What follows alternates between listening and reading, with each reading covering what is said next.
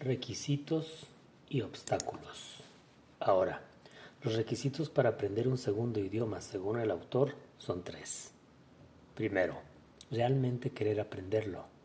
Mientras mayor sea el deseo, más probabilidades hay de que se le dedicará la energía y el tiempo necesarios.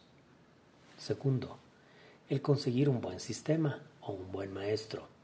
Un buen maestro es aquel que posee buenas técnicas de enseñanza, además de vocación para enseñar.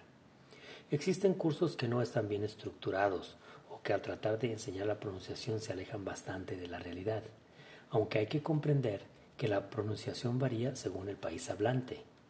Este curso enseña una pronunciación con tinte internacional.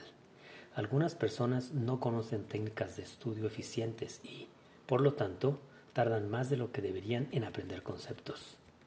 Tercero, una vez que se cumpla con los dos anteriores requisitos, lo siguiente es poner manos y mente a la obra y perseverar hasta lograr el objetivo principal.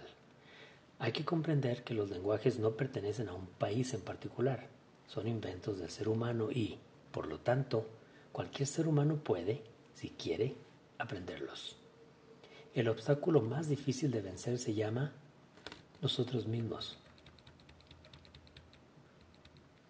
Podemos inventar pretextos de la misma forma cuando queremos hacer algo o cuando no queremos hacerlo.